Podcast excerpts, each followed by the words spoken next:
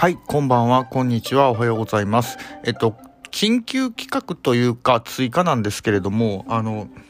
小林龍神さんっていう方の本を読んですごく感動しました。なんで感動したかっていうと、こう、自分の人生にまさに合っているタイミングで必要な言葉にたくさん出会えたからっていうのがあるんですけど、あの、この本、人生の宝物は今目の前に転がっているよと、インスピレーションに従おうっていう話なんですけど、じゃあインスピレーションって何なんだろうとか、インスピレーションに従った時に何が起こるのかっていう話なんですけど、細胞が喜んでいるようなワクワクする感覚っていう話をしております。で、頭じゃなくて心に従うっていうのは、なんかワクワクするよなっていうのをあの集めていきましょうっていう話なのかなと思うんですけど、あの、著者が最初代表作になる「竜」っていうのに会った時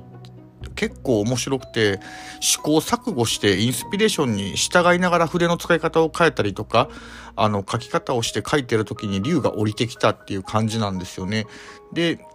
書き始めるっていうのをした時っていうのは脱サラしてそこから始められたっていう話なんですけど何がきっかけだったかっていうのがあの、まあ、直感に従ってこうこのまんまじゃいけない、まあ、彼女と別れたとかで挫折とかっていうのもいろいろあられたみたいなんですけどもあの自分にはビジネスマンとして成功する何かがあるはずだと思わっていたんだけどそれが全く何かわからなかった。ただもうできること、今目の前にあること、インスピレーションに従ったことっていうのをずっと続けてきて、で、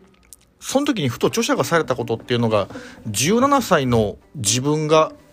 言った言葉、17歳の自分に問いかけてみたらどうなるかっていうのをされてみたって言われてます。それで17歳の自分が自分に言ってきたっていうのは、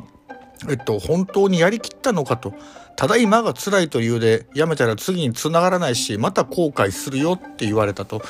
なんで、前半としてあのメッセージとしてお伝えしたいなと思ったのが、インスピレーションに従うっていうのを極めていくと自分に問いかける。過去の自分に問いかけてみる。